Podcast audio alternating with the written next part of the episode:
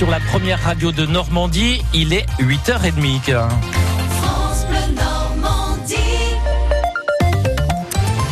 Et on poursuit, Carole, sur les cérémonies du 75e anniversaire du DID. L'organisation se précise et les différents secteurs travaillent à ce que tout soit parfait. Oui, alors on en a parlé il y a quelques minutes encore avec euh, Monsieur le préfet du Calvados. Euh, le, le, Emmanuel Macron pardon, et Donald Trump se retrouveront en préfecture à Caen le 6 juin pour une réunion bilatérale avant un déjeuner sur place. Et au même moment, mais ailleurs au mémorial, eh bien, ce sont Édouard Philippe et les chefs d'État et de gouvernement qui déjeuneront de leur côté.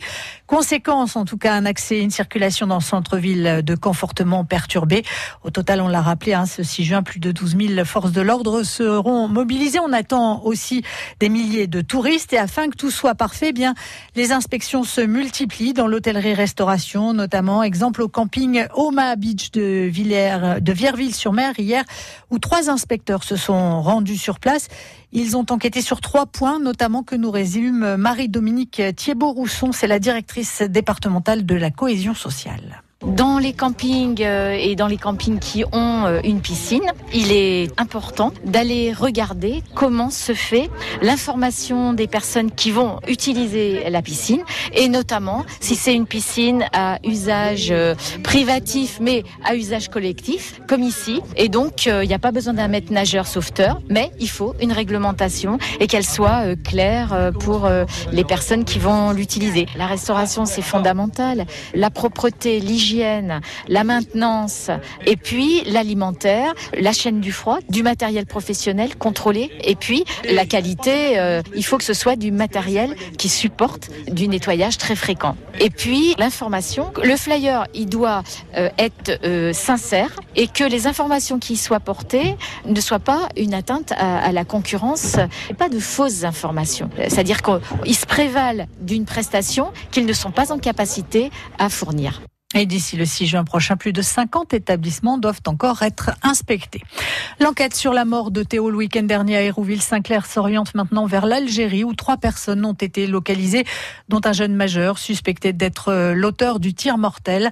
Une demande d'entraide va être adressée aux autorités judiciaires algériennes, précise la procureure de la République de Caen. Et les professionnels de la petite enfance descendront dans la rue aujourd'hui. À l'appel du collectif Pas de bébé à la consigne et de nombreux syndicats, des manifestations sont prévues dans plus de 30 villes ce matin pour dénoncer le projet d'ordonnance du gouvernement qui prévoit notamment de passer de 10 à 16 enfants dans les micro-crèches ou encore de passer de 7 à 5 mètres carrés et demi par enfant dans les grandes villes. Mais l'idée qui fâche le plus les professionnels, eh bien, c'est la baisse du taux d'encadrement des très jeunes enfants, ce qui ne marche pas encore. Le gouvernement souhaite passer de un adulte pour cinq à un adulte pour six enfants. Émilie Philippe est porte-parole du collectif Pas de bébé à la consigne. Il y a une très forte mobilisation euh, des professionnels et il ne s'agit pas tant de défendre leurs conditions de travail que vraiment l'accueil des enfants. On est par exemple un des pays de l'OCDE où le taux d'encadrement auprès des enfants est un des moins favorables. Donc euh, ce projet d'ordonnance, il pourrait être l'occasion aussi pour le gouvernement d'avoir une vraie politique ambitieuse pour la petite enfance. Et ce qu'on craint, c'est une fois de plus de répondre à la demande de création des places, non pas en, mettant en œuvre de vraies politiques de formation, de, création de places, mais en optimisant déjà l'existant, alors que les conditions euh, se sont déjà dégradées depuis certaines années et qu'il euh, est aujourd'hui difficile pour les professionnels de pouvoir assurer l'accueil tel qu'elles le souhaiteraient. Et ces ordonnances pourraient voir le jour dès cet été après une période de concertation avec les partenaires euh, sociaux. Les élections européennes maintenant et une campagne qui, faut bien l'avouer, ne passionne pas les Français. Dans un sondage Ipsos pour euh, France Bleu ce matin, on apprend que deux Français sur trois se disent indifférents, déçus ou dégoûtés par la politique. Pourtant, l'Europe est partout, y compris dans l'organisation des études supérieures. Gros plan dans notre plus de l'info sur les LMD, ces LMD qui ont changé la vie des étudiants Audrey Tison. Le DUG, la maîtrise, le DESS, on les a presque oubliés. Depuis 2002, les études supérieures se sont progressivement réorganisées pour passer au système LMD, proche du modèle anglo-saxon. L comme licence, trois ans d'études après le bac, M comme master, quatrième et cinquième année, D comme doctorat, bac plus 8. On peut désormais faire sa licence en France, son master en Suède, puis un doctorat en Slovaquie. Ce changement fait presque l'unanimité.